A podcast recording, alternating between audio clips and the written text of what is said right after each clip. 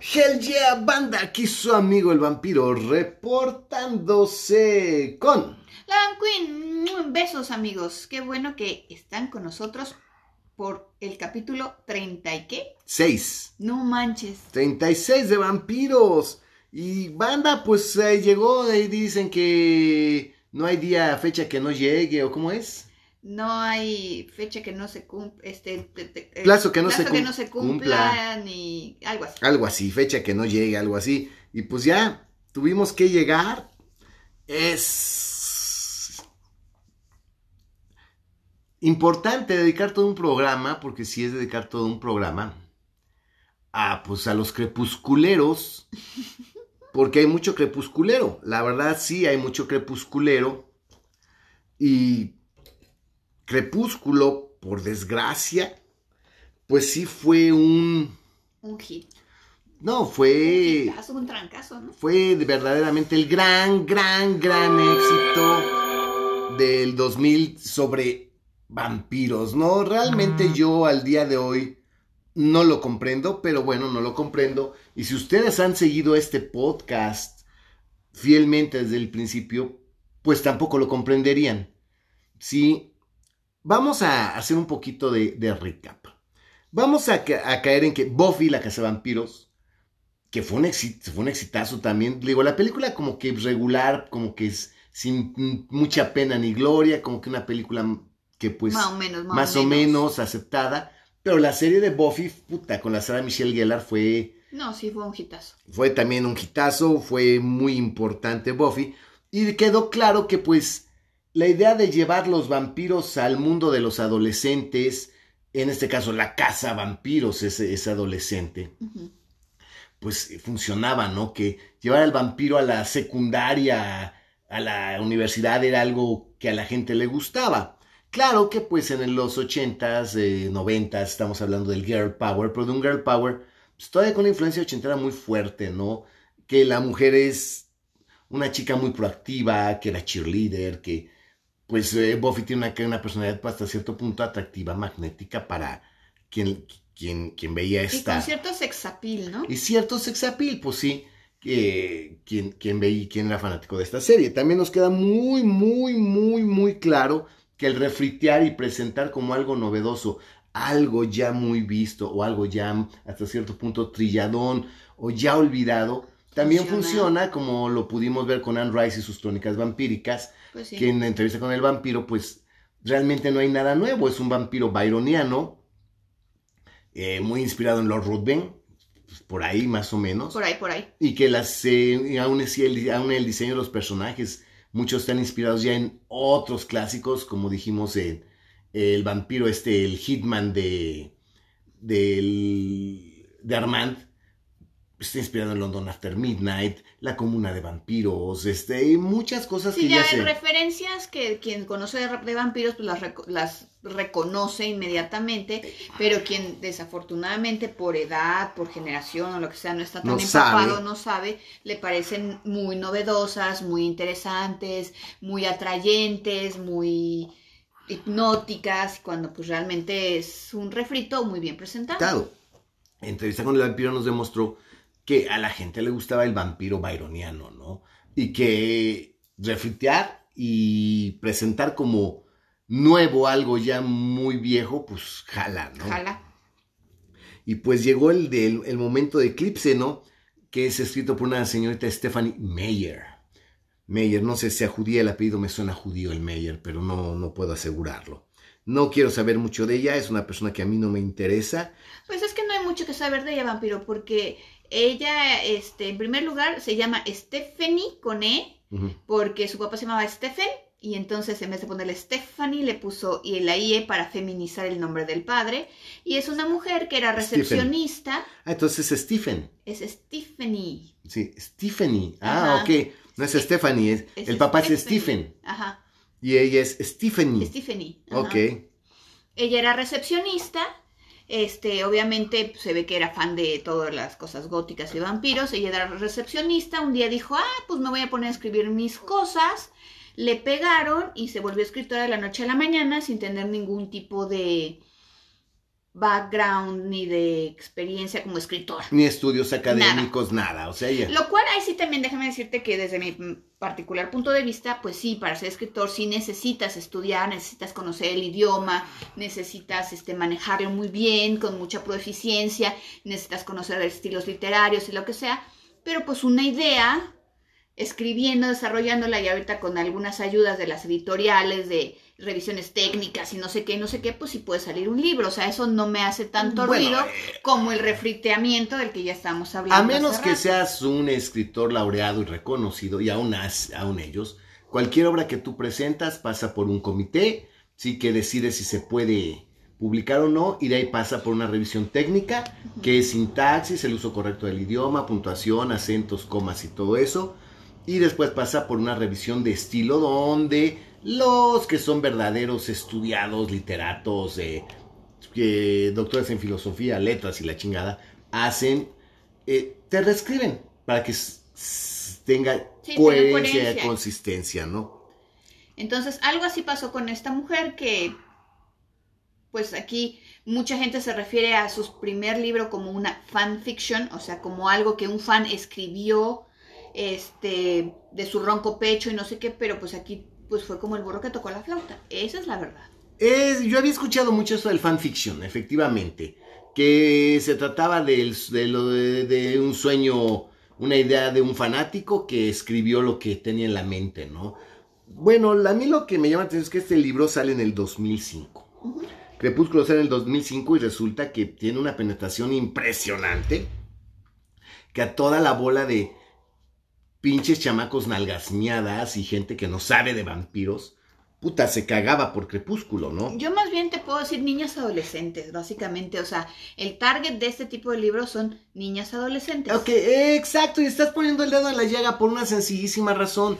Si Buffy era la muchacha proactiva, líder, que iba para adelante y que era guapa y que era cheerleader y aparte era, y era la casa vampiros, dices, aquí te presentan a una mierda de adolescente que es de veras el híbrido más asqueroso de vestigios del grunge, de las pinches chamacas para las cuales viven inconformes, que todo es un oso, que todo les apena, que nada les embona, que viven odiándose a sí mismas y odiando a la humanidad, que no están conformes con lo que tienen, que la vida les es gris y que además de todo ya viene pues acompañada de esta idea progre de que pues todo les, eh, les insulta, todo les, les hace ruido, sí, y definitivamente el personaje, esta señorita Bella Swan, es asqueroso. O sea,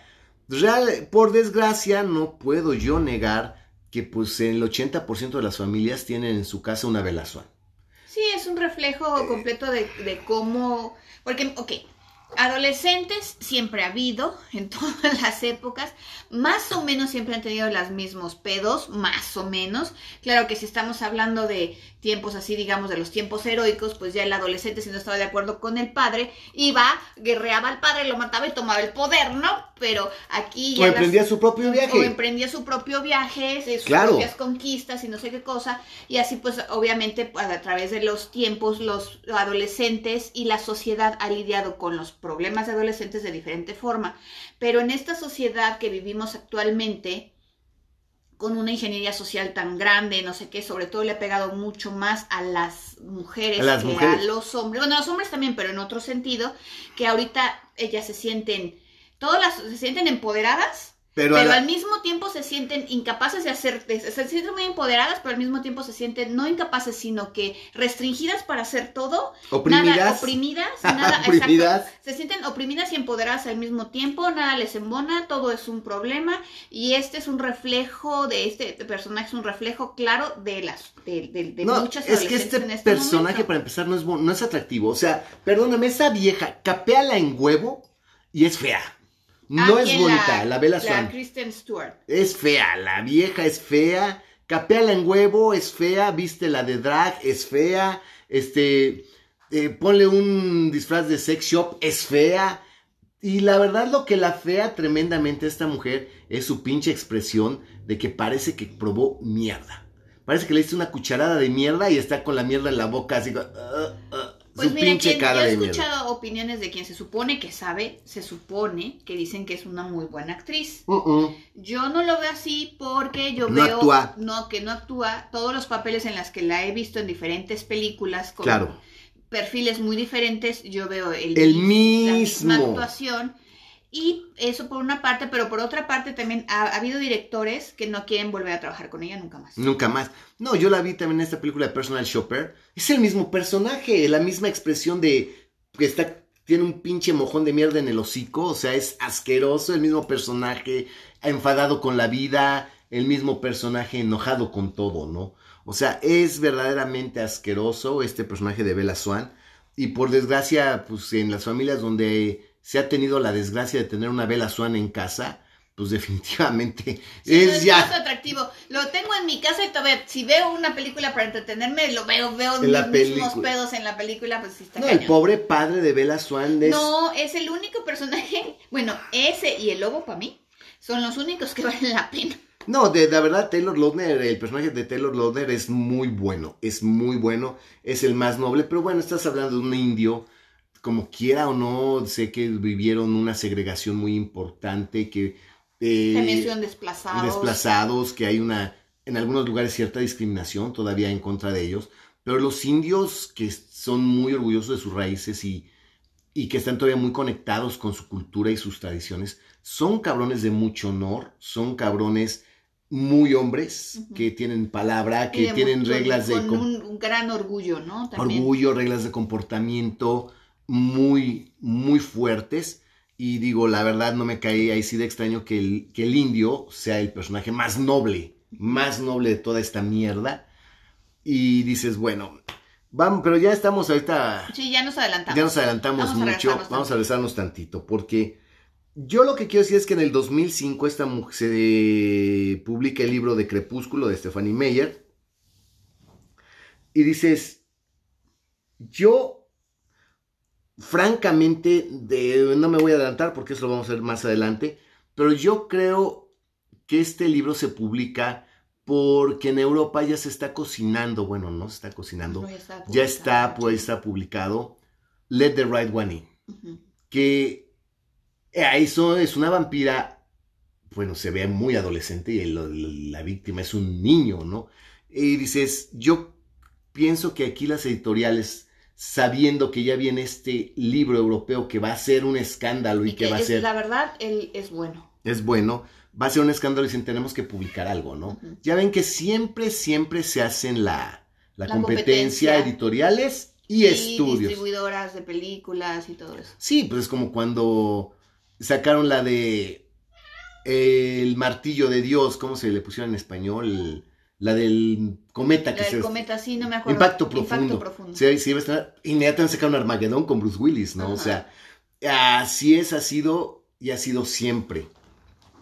Entonces, eso es muy común esta lucha y esta competencia así hasta cierto punto un poco desleal entre, entre estudios y editoriales que están al pendiente, ¿no? Y yo creo que este libro se, se editó y la película se hizo porque pues ya estaba en Europa todo el proyecto de Let the Right One In, ¿no? Que pues de esa tenemos que hablar lar- largo y tenido también en otra ocasión. En otra ocasión. Aquí también hay una pequeña, nada más, bueno, Bueno, continúa. Sí, lo que sí, no, no, sé que creo, que creo que sé qué es lo que quieres decir. Que en Crepúsculo hay frases completas, por no decir casi líneas, párrafos completos, Exactas. exactos, copiados de Let the Right One In. Exacto. Palabras textuales tal cuales que tú vas a leer o vas a decir, ves Let, Let the Right One In, diálogos que aparecen en Let the Right One In, se repiten en Crepúsculo. Exacto. Y exactamente iguales. O sea, no hay, hay cual plagio, cual nada, y es una copia al carbón. Ujú. Entonces, tam- y e- eso por decir de los diálogos exactos de que seguro tienen de, de- de De Let este libro. Sí. pero y de ahí en todas las demás referencias que hay de todo lo demás de vampiros que ha habido hasta este punto. La cosa es que el libro de sale en el 2005 y para el 2008 se estrena la película de Crepúsculo. Y pues los cines se abarrotan. Es un fenómeno que yo no puedo negar por una sencilla razón. Yo me acuerdo que sacaban los MTV Movie Awards, que yo nunca he estado muy a favor, nunca me han gustado los resultados, porque al final de cuentas son por votación. Exacto. Eh, lo interesante de los MTV Movie Awards es que entraban eh, ternas de películas que nunca entrarían al Oscar, pero que eran éxitos en taquilla, o sea, blockbusters principalmente. Y también categorías, pues que no son del Oscar, o sea, porque aquí la mejor pelea. por ejemplo, la mejor pelea, el mejor beso, la mejor explosión, exacto, la mejor. Exacto, que, eso es lo que lo hacía muy, atractivo, claro. los MTV Movie Awards. Por cierto, yo salí en MTV en alguna ocasión, en el 2000, en los 10 más pedidos, tengo que decir que El Vampiro fue seleccionado por MTV para hacer un programa especial sobre artes marciales, pero esa es otra historia. Entonces, MTV Movie Awards, eh, eh, cuando fue la primera eh, participación de Crepúsculo en los MTV Movie Awards, pues arrasaron con todo, arrasaron con todo, no dejaron nada a la imaginación, todo se lo llevaron de calle, o sea, fue espantoso. Y de una vez voy a dar los datos, porque si Crepúsculo se estrenó en el 2008, fue tal el éxito que en Mega Chinga se ponen a producir para sacar La Luna Nueva en el 2009. No, y a esta mujer la ponen también a hacer libros en chinga. Bueno, es que, bueno, aquí hay que decirle a toda la banda que, pues, ya en la industria editorial, cuando tienes un libro que es un bestseller que realmente se está vendiendo como pan caliente, ya escribes por contrato. Claro, ya te dicen, tienes que hacer un libro al año o dos libros al año, a fuerza. Tienes que hacer un libro al año, tienes que hacer dos libros al año, que ya te están forzando. A eso que escucharon es mi gata, mi gata Lily, que está, no sé qué demonios quiere, pero... Pero no sé qué demonios quiere, pero ya fue la bancuina a ver qué le ocurre a mi gata, porque acuérdense que los gatos pueden ver energías residuales pueden ver energías residuales, entonces no quiero yo que mi gata se me esté avisando que aquí hay un fantasma, una aparición o algo por el estilo. No, aquí está. Ah, ok. Perdón. Lili, saluda. Hola, soy Lili. La gata Lili. Ok. Entonces firman contrato y se comprometen a escribir un libro en tanto tiempo.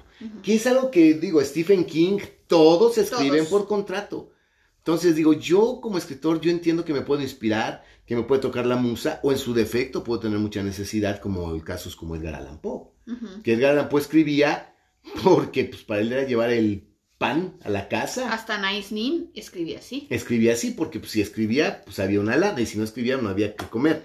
Pero aquí ya cuando es por contrato y vas a hacer, necesitamos cuatro secuelas de esta historia y vas a hacerla una cada año, digo, Verga, o sea, yo como escritor yo no podría. No, pues imagínate qué te tienes que tomar, ¿no? Está de la verga. Para decir, ah, oh, sí, bueno, voy a hacer la segunda y tengo tanto tiempo para hacerla. Ok, voy a echarme mi jarabito de inspiración. inspiración. Y ahora voy por la tercera. Exacto. Y ya tengo que ir pensando en la tercera, o sea, está cabrón. Está cañón.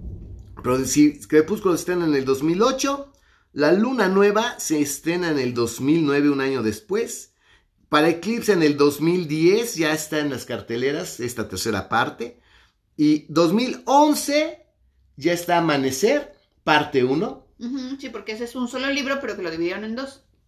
Y para el 2012 es Amanecer, parte 2. Y Cállate Vampiro, porque todavía hay una novela más que se llama ¿Quién sabe qué? Este eclipse de no sé qué. La luna nueva. No, no, no, otra cosa que no me acuerdo cómo se llama luna de medianoche, sol algo, de medianoche. Sol de medianoche o algo así.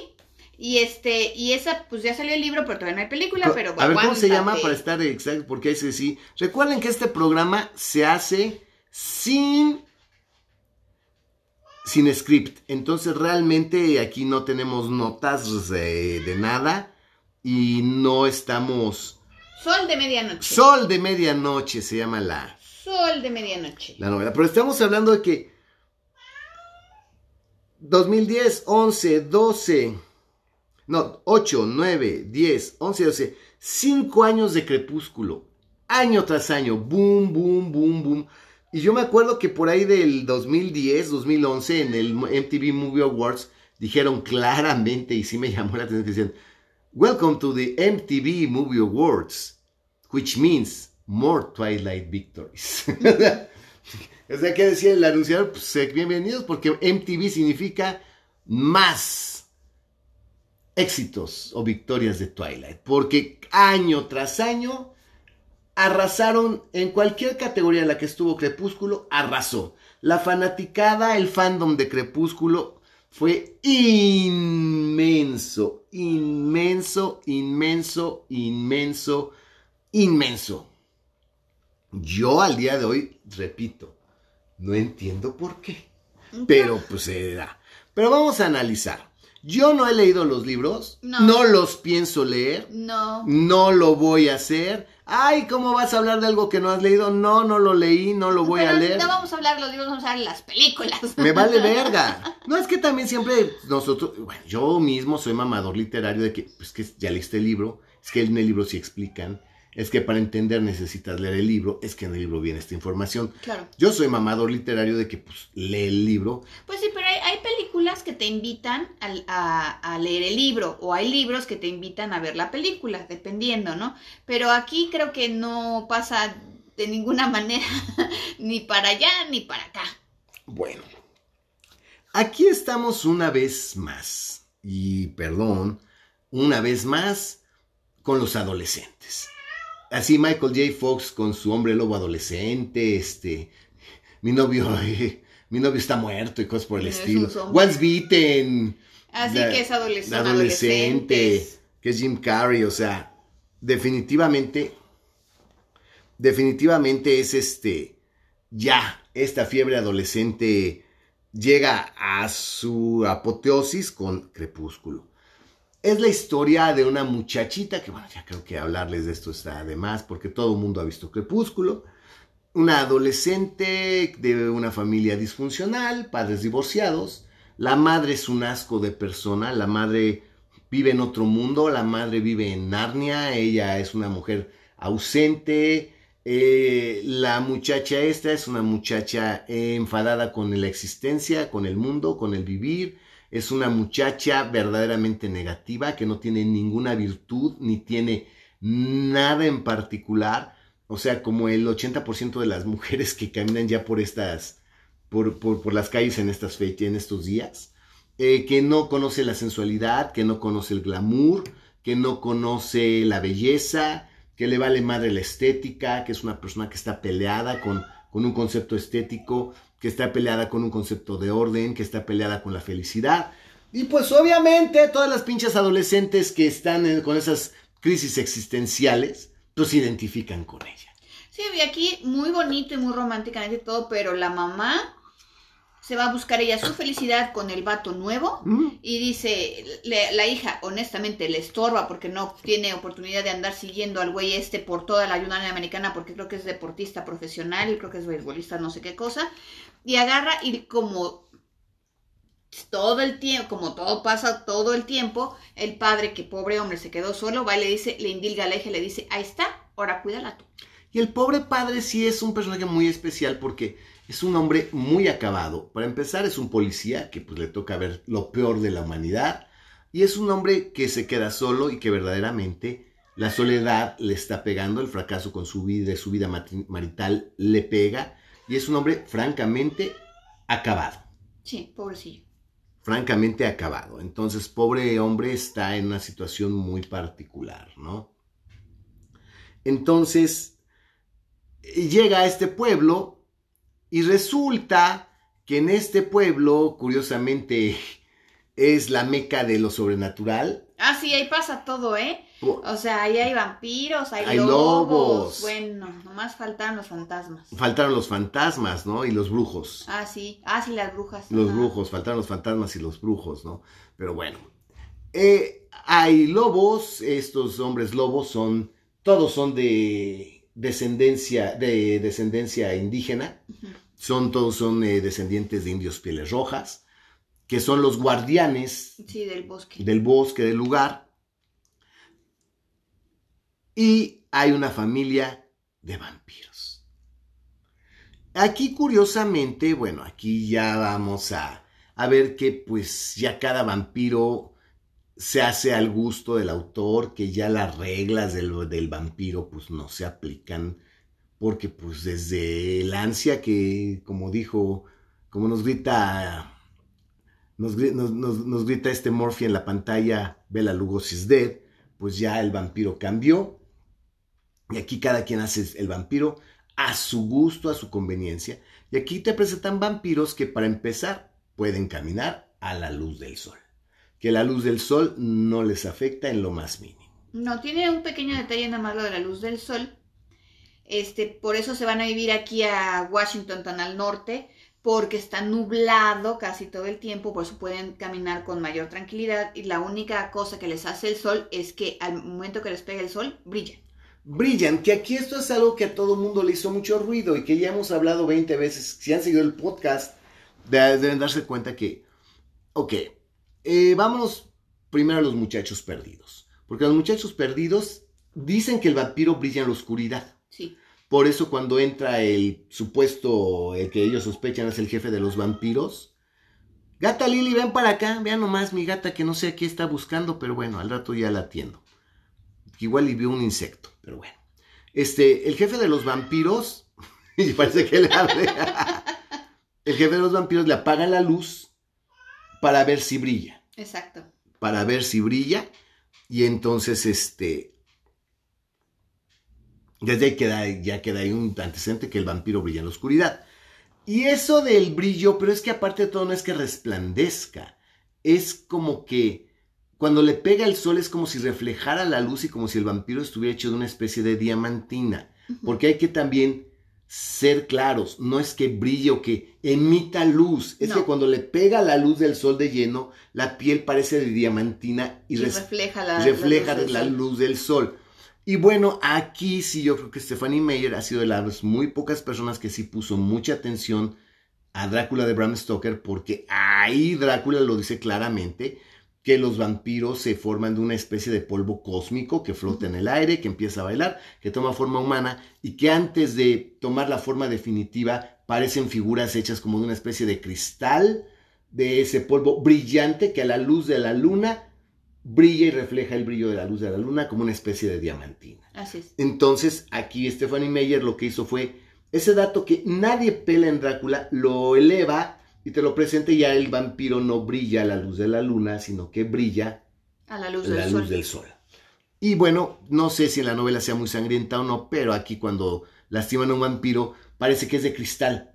Pero es que esto se refiere a que, pues bueno, yo entiendo que este, yo no sé cómo sea la novela, pero yo entiendo que efectivamente una de las preguntas más importantes es si el vampiro tiene o no materia, porque pues no se refleja en el espejo, no proyecta sombra, que bueno, eso de, no proyecta sombra, y en la primera película de vampiros que fue Nosferatu, lo primero que te presentan es la puta sombra, o sea, desde ahí el cine le da en la madre a todo lo Sí, vampírico. estamos hablando del, del vampiro más literario, más tradicional, que es el de Bram Stoker. del Bram Stoker no proyecta sombra.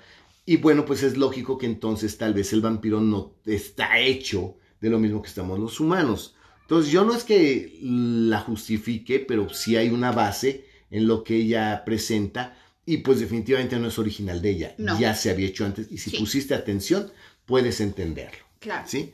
Aquí lo que no me gusta es que esta mujer, y esto es lo que me caga de, de Crepúsculo, además de todo es, eres fea, eres una mierda, eres espantosa, este, sí que psicológicamente estás de la chingada, eres infeliz y haces infeliz a los que tienes a tu alrededor, pero eres especial. Claro. Eres única, diferente y especial. Y tan diferente y tan especial eres que así que nomás de cruzar una mirada, Sí. el vampiro este... Edward Cullen. Edward Cullen, que, que todo el mundo se caga por él, se enamora perdidamente de ti por cruzar una mirada. Bueno, no, es que ella no lo sabe, pero resulta que este ser humano tan desagradable tiene la sangre más suculenta, excelsa, exquisita, quintesencial de la humanidad. Tiene la sangre, puta madre, de veras es el Luis XIII de la sangre. de la sangre, o sea, definitivamente. Luis XIII, para los que no saben, es un coñac que cuesta casi 60 mil pesos la botella. Entonces, esta vieja tiene la puta sangre más excelsa de la humanidad y puta, obviamente todos los vampiros se cagan por ella porque tiene la sangre divina, la sangre chingona, por ser ella. Ujú. Sí, o sea, ya, ella ya. ya es especial. Sí. Así podrá ser la mierda más grande del mundo, pero su sangre es. Es la- especial. Wow. Digo, en los 80 hubiera sido el culo más deseado, hubiera sido el Claro. culo más excelso, así me explico. Ahora no, es la sangre. Es la sangre. Bueno, pero eh, tiene la sangre más excelsa. Y el vampiro este se enamora de ella, ¿no? A mí me enoja mucho y quiero decirte que siempre he dicho que el, el director de cine tiene dos problemas. Uno, ¿cómo, cómo vuela el vampiro? Y dos, cómo se mueve el vampiro. Son cosas que siempre le han costado mucho trabajo a los directores de, De cine. de cine. Decirnos cómo vuela y cómo, cómo se mueve. Yo creo que si alguien lo, pudo solucionar muy bien fue el director de Entrevista con el Vampiro. Se mueven bien, me gusta cómo se mueven. Realmente es un efecto que funciona. Sí funciona, se ve sobrenatural, ¿no? Sí, pero en contraposición con esta película. En esta película no, porque por desgracia el vampiro se mueve como un superhéroe. Haz de cuenta que estás viendo a Daredevil cómo se mueve, haz de cuenta que estás viendo al Flash cómo se mueve. Y a mí me enoja cuando presentan al vampiro con una escena que claramente pudieras confundir con una película de Spider-Man. Sí, por decir, que en ese en el que le va a pegar el coche a Bella Ah, sí. y el vampiro ¡pah! se mueve, Se nadie mueve, lo ve Nadie lo ve. y detiene el coche, coche. y deja el- la lámina sumida. Esa es una escena de Spider-Man, o sea, Claro. esa no es una escena de una, de una película de vampiros. Una Sí, escena, no, pon, pon a Spider, bueno, a Peter Parker y Mary Jane y hubiera sido la escena la igual. escena igual, o sea, realmente ahí ya al vampiro le están dando un aire de superhéroe, ¿no? Después eh, hay escenas que son absurdas y ridículas porque esta familia de vampiros resulta que muy inspirados en Grave of the Vampire y muy inspirados en, en este relato del que hemos mucho, hemos hecho mucha mención en esta película, estos vampiros que se llama Grave of the Vampire, eh, son, y que aquí es donde se entiende mal, vegetarianos, entre comillas. Ajá. Porque los vampiros de ojos rojos son los que se alimentan con sangre, Con sangre humana. con sangre humana. Y los de ojos dorados son los que se alimentan Con sangre de animal. con sangre de animal, ¿no?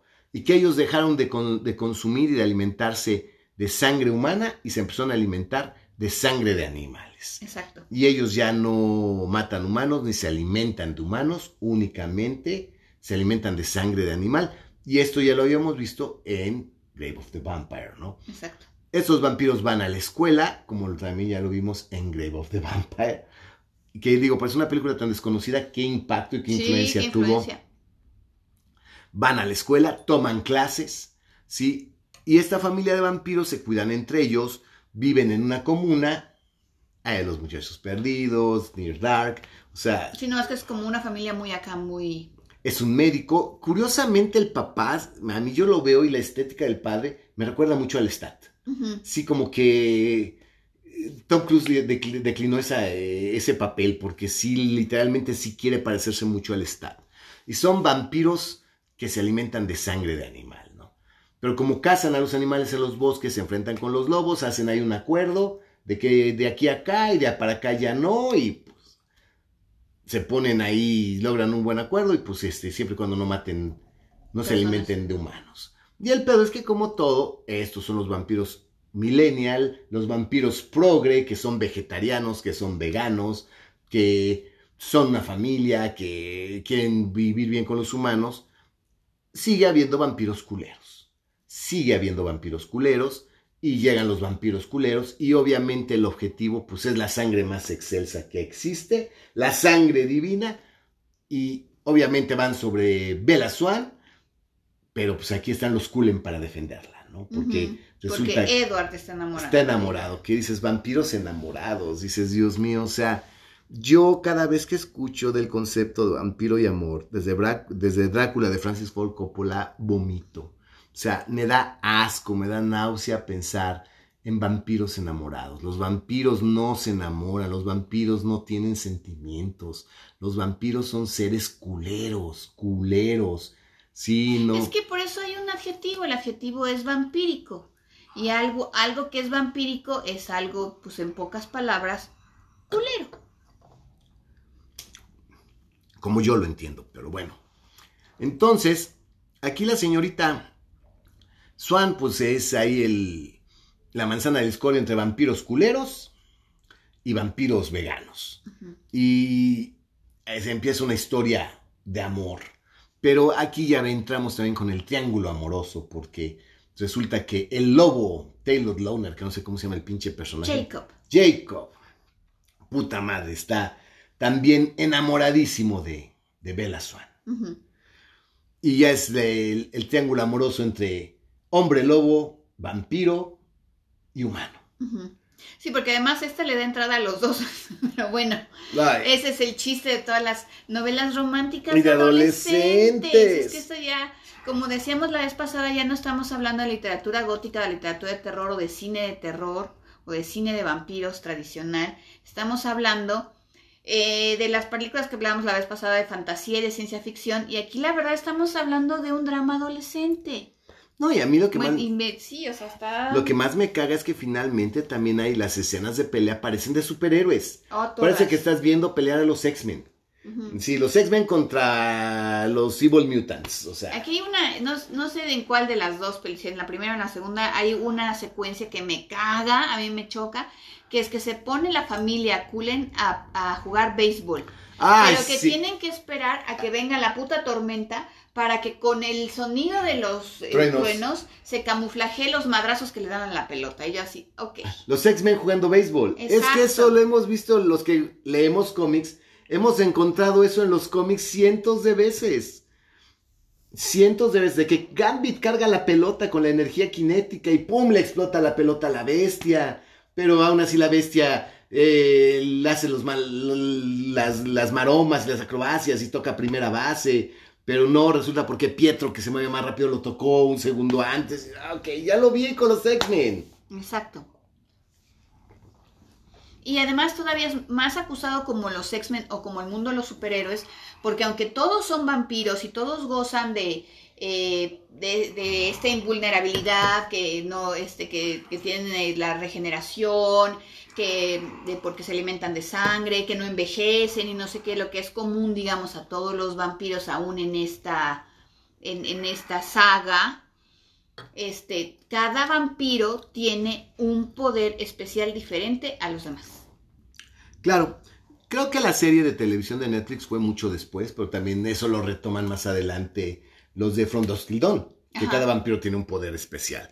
Lo cual ya los convierte en los X-Men, que los X-Men son seres humanos, pero son el, ya no son Homo sapiens, son Homo superior. Y el pedo es que tú tienes un gen mutante que te da una habilidad extra. Exacto. Y aquí son vampiros X-Men. O sea, que eso me purga, me caga, ¿no? Y aquí está muy mal llevado, porque es muy exagerado y realmente todavía en From Dusk Dawn está bien llevado a cabo. Sí está bien presentado. Aquí estás viendo a los X-Men. ¿no? y otra cosa que también se repite de From Dusk Till Dawn en esta es que aquí no tienes que beber la sangre del vampiro o no te tiene que extenuar este o no te tiene que morder para que te conviertas, para que tú te vampirices, sino que ellos tienen algo, una especie de veneno, que es lo que te tienen que inyectar para que tú te vampirices, igual que en Front mm, Pero bueno, ok, aquí viene lo más triste, ¿no?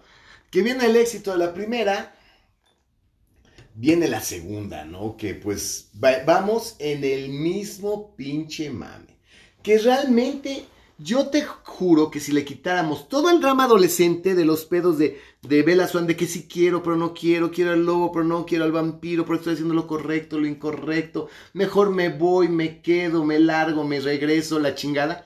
Las cinco películas de Crepúsculo serían una película de tres horas. Ya, a la verga. No hay más y no hay menos. Con la pura carnita. Es, que es un asco, todo el pedo de la vieja que va, que viene, es un puto drama adolescente de mierda, pero de mierda. Pero no recuerdo en cuál es donde te presentan a los Vulturi. En la segunda, En la segunda, según yo. Y la verdad, hay como que se dan cuenta que necesitan un factor byroniano y necesitan presentarte un vampiro clásico que se alimenta de sangre, que es malvado, que es siniestro, que es culero, que es un vampiro muy antiguo, que es un vampiro europeo. Sí, qué bueno que dijiste que muy antiguo, porque estos Kulen creo que son vampiros muy nuevos, o sea, creo que los casi todos son de por ahí de la guerra civil norteamericana o cosas así. Igual que los de Near Dark, que era de la guerra civil. eh, los Vulturi son vampiros muy antiguos que tienen a los más a los vampiros que tienen el poder más cabrón a su lado y son unos hijos de la chingada.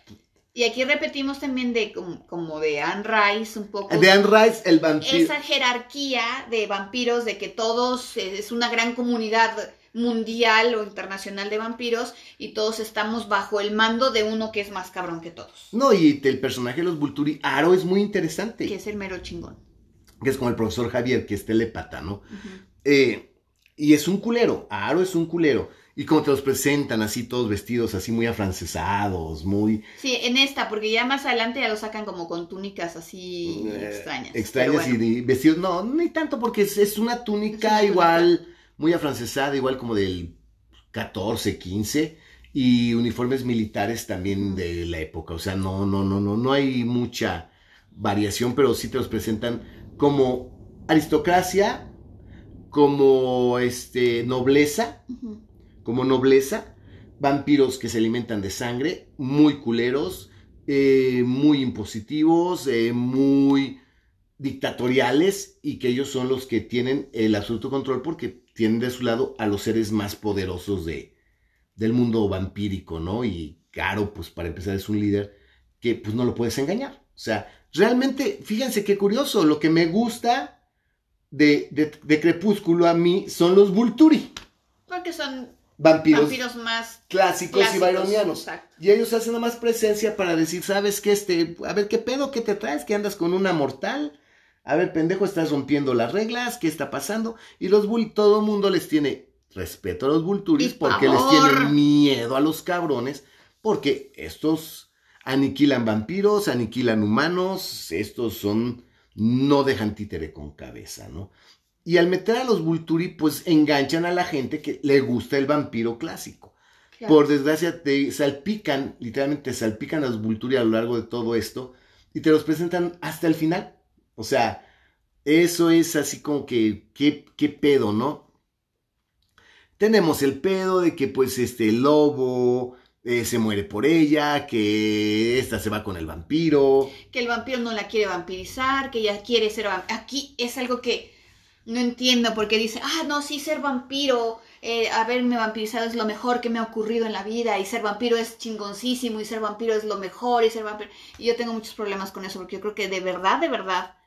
si No, ser vampiro. vampiros, ser vampiro debe Es, es ser una maldición, es una maldición. Ajá. Es que es una maldición, o y sea, aquí sí- está romantizado a la N. Sí, pero es que ser vampiro está de la verga.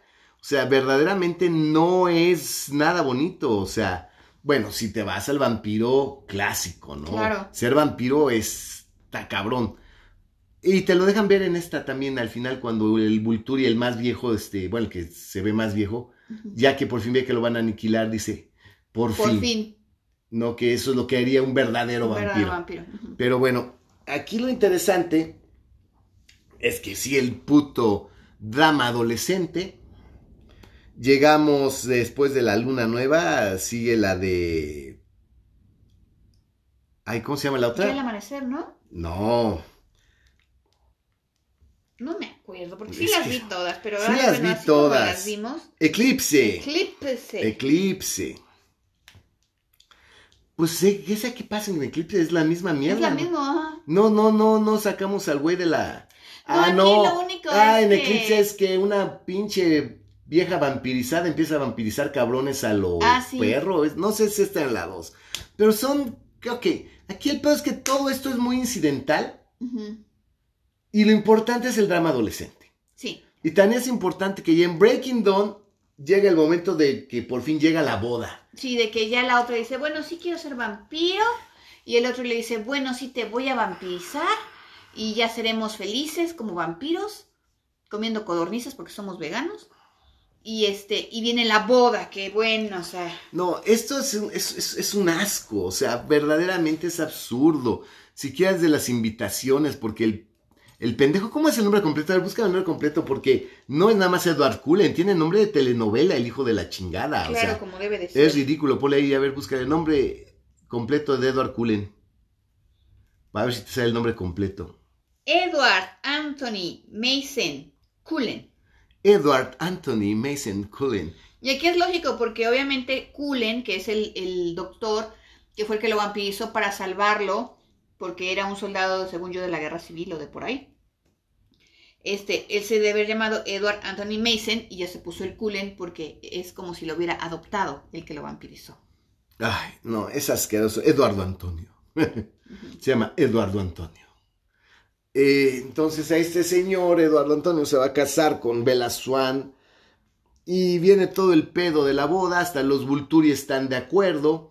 Pero aquí Isabela es, ¿qué, ¿cómo se llama? Bella Marie. Isabela, ¿Bella Marie? Bella Marie. Bella Marie Swan. Ok, aquí lo interesante, y qué es lo que dices, bueno, hasta los Vulturi estaban a favor de la Sí, porque hay ahí en, en una de las películas, no me acuerdo si está en la 2 o en la 3, y hay una visión de esta muchacha que Alice, que Ah. es de los Cullen, que ve el futuro y que dice que el, también la cosa de, de Bella no solamente es que tiene la sangre más chingona del planeta Tierra, sino que además es inmune a cualquier poder de los otros vampiros. Ay, sí es cierto. Entonces, Aro, para que lo convenzan de que no acabe con ella en ese instante que la tiene enfrente, le dice, no, es que sí se va, yo ya estoy viendo el futuro, se va a vampirizar y es un, un, va a ser un elemento muy importante para toda la comunidad de vampiros, porque su poder especial es que no eh, tiene una barrera Eh, natural sí. Contra todo lo, contra los- el poder de cualquier otro vampiro. Esto ya es superhéroes, ya no es vampiros, ya son los X-Men. Reitero, son los X-Men. Por eso Edward, que se supone que puede leer la mente, a ella no se la puede leer. Y Dakota Fanning no la puede hacer sentir dolor. No, porque Dakota Fanning, que no me acuerdo cómo se llama en el en la película, lo que ella hace es que te dice, eh, vas a sentir dolor o te, te induce. Te induce este, que, tengas un comportamiento o que sientas algo, también te puede decir suicídate y vas y te suicidas, ¿no? Eh, Bella Swan es inmune a todo eso. Ay, Dios mío. O la que es eléctrica y que te agarra y que te da mete Ah, el sí, choque es eléctrico. como Jolt. Son los X-Men. Tampoco O como Remy. Malek, que es el que la hace de Freddie Mercury en la de Queen. Ah, que sí, aquí sale de vampiro, que, que es el avatar. Ajá, que es como el avatar que maneja todos los elementos. Elementos. Maneja los elementos, pero no se los puede echar a, a Bella. Pues. A ver, es, asqueroso porque ya estamos, como les repito, ya son vampiros X-Men. Y me da asco siquiera pensar en eso, ¿no? Entonces, si la pinche escuincla y era especial porque puta, la sangre más chingona del universo, ahora como vampiro también es especial porque ningún- todos los vampiros se la pelan. Y es fea, tiene pedos con su arreglo para la boda, tiene pedos, no sabe usar tacones. Por, ejemplo, dices, en los ochentas una vieja que no supiera andar en tacones era el puto hazme reír. Discúlpame, una vieja que en los ochentas no supiera andar en tacones era de pinche naca, pendeja, jajaja, rara. Y aquí ella no sabe andar en tacones, ¿no? O sea, No, y se niega. y además. se niega además a andar en tacones. Dices, puta madre, toda la bola de pinches chamacas fodongas, mugrosas. eh, Sí, aquí les están reforzando sus cosas de que, ah, no, sí, yo ta. Si Bella Swan no anda, pues yo, ¿por qué? Yo, ¿por qué? No. Y ella agarró al mero vampiro, Pues yo también. Es el pedo. La cosa es que, bueno, yo no quiero hacer muy largo este cuento. El lobo sufre, sufre, sufre. Este. Estos se van a la noche de bodas, pero ella quiere disfrutar su noche de bodas como humana, la cual es una pendejada. Porque vez de que la vampiricen. Lo de- que le dice el lobo es que la va a matar. Porque los otros tienen una fuerza muy grande ya en medio del de echando pasión. Pues ya no van a venir una de dos cosas. O le gana el ansia de tragar, de, de, beberle. beberle la sangre, o en el jaloneo le va a romper algo. O la, la desmembra. Y el lobo dice es que la vas a matar. Pero ¿qué crees? Que el Edward Cullen es tan chingón Que le mide. que le mide, se la coge, nomás le deja unos moretoncillos y ya. Pero de esta cosa tan extraña que pasó entre un vampiro y una humano, Nace un híbrido. nace un híbrido. Otra bueno, vez. se embaraza la vieja y viene un híbrido ya al, al, al- pues ya. Y otra vez Grave of the Vampire. Otra vez y, y- y todos los híbridos que ha habido. Pero ya aquí lo más cabrón es que ya en la última parte, que es lo que a mí más me molesta, el problema es el mensaje providista. Que a Ajá. mí como me enojó porque pues si hay mucha gente que está peleando por el pro-choice, que yo no estoy a favor de las virgencitas aborteras ni de las feminazis que Ahora es, me voy a embarazar para abortar y que me lo pague el Estado porque se puede. No, yo no Porque apoyo las derecho. feminazis. Yo apoyo el que, el lo que es el pro-choice. Pero también estoy de acuerdo que no es la, la elección únicamente de la mujer. No. Porque es muy triste que cuando está embarazada es elección de la mujer, pero cuando es el chamaco es responsabilidad del padre. Ajá. O sea, ¿cómo? O sea, eso yo no lo entiendo. Y aquí está eh, lo que hasta el mismo Edward quiere que aborte, le dice, no, te- tenemos que sacarte eso. Y esta, a pesar de que el, el- la criatura lo es- la está consumiendo, porque la está consumiendo a ella y ya está anoréxica, está hecha un esqueleto, está desme- a punto de morir, está totalmente desmejorada. Ah, no, eso es en la 4, el final de la 4 Ya es el final. Ajá. este, ella dice yo voy a tener a mi hijo y si yo me muero no importa, Edward, te quedas con un pedazo de mí en mi hijo. Y dices, puta madre, el embarazo es horrible, el pobre padre lo de Vela lo mantiene ni- al, margen, Al margen, totalmente ignorante. ignorante. de todo. Ya, ya el pobre hombre casi la da por muerta. Y el pedo es que nace el chamaco, chamaca, Es, es niña. Nace la chamaca, le pone un nombre rarísimo. En ese momento Edu- Edward la vampiriza y ya despierta como vampira. Y en la 5, pues el pedo es que es la vampira más fuerte, es la más poderosa, es la que pega más duro, Sí, resultó ser la es la que corre más rápido, es la que pudo, eh, tiene los sentidos más, más, más aguzados, es la que eh, controló su sed más rápidamente, o sea, es... No, es la chingonería Es el despertar de la fuerza, una vez más, ¿no? La Ah, mujer sí. por ser mujer es chingona porque es chingona Sí, por sí, sí. naturaleza. Oye, sí es cierto. es Por ser mujer, como rey. Como, ajá. Que esa, le- Rey de Star Wars, ajá. esa no tuvo que entrenar con nadie, solita le despertó la fuerza, ¿no? A esta igual, es la eh, chingonería con patas, es la verga, es la mujer superdotada que sin entrenamiento ni nada, ella solita y por ser mujer y por ser vela, ella puede todo. Y ahí está la chamaca, que está viva, porque sí es un híbrido, pero está viva, le late el corazón, este, eh, tiene, eh, está calientita, ¿no? Este, sí desprende calor, no está fría como los otros, ni mucho menos.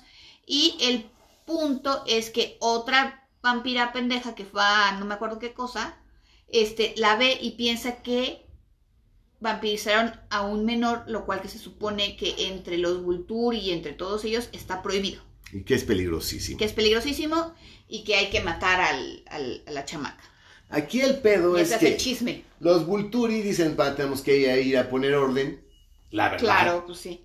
Y llegan, pero llegan como el Flash. Se mueven como el Flash, corren como el Flash. Y los Kulen arman un ejército de vampiros que odian a los Vulturi. Que tienen problemas con ellos y que son sus amigos y que van a respaldar su dicho de que es una híbrido, no es un... Tiene nombre, el Ay, niño sí, fue infante niño terrible no sé qué.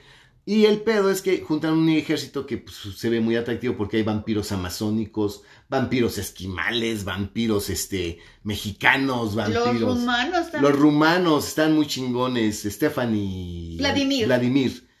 Que, Ese nos aprendimos, ¿ya que, que son este los más que, que son culerísimos los Ajá, estos. y odian a los Vulturi porque obviamente ellos eran los se entiende que eran los descendientes de Drácula, Mm. que ellos eran los meros chingones, los que por derecho ahora sí que de sangre o de herencia les tocaba mandar a ellos y Aro les dijo, quítense pendejos, yo voy a mandar y ellos están muy resentidos con los Vulturi por eso. Y bueno, pues aquí al final de la película se unen los lobos y se arma una gran batalla entre el profesor Javier y sus X-Men contra Magneto y los Evil Mutants. Y la batalla es una pelea de cómics, es una pelea de cómics, de la guerra civil, lo que tú quieras, o sea, seriamente es una batalla de cómics y lo que más me cae es que al final de cuentas nada ocurrió, todo ocurrió en la mente de Aro porque el Alice le deja ver a Aro su futuro y Vulturi nada, pendejo, yo no te puedo decir que tuvo miedo, pero simplemente sí. Sí, no, pues si me Es van a matar, si ahorita luchamos y me van y me, y me voy a me van a exterminar, ¿no? Mejor me espero tantito, me hago tan- me hago un pasito para atrás y me quedo para en, en- mi existencia continúa para poder pelear otro día. Otro día.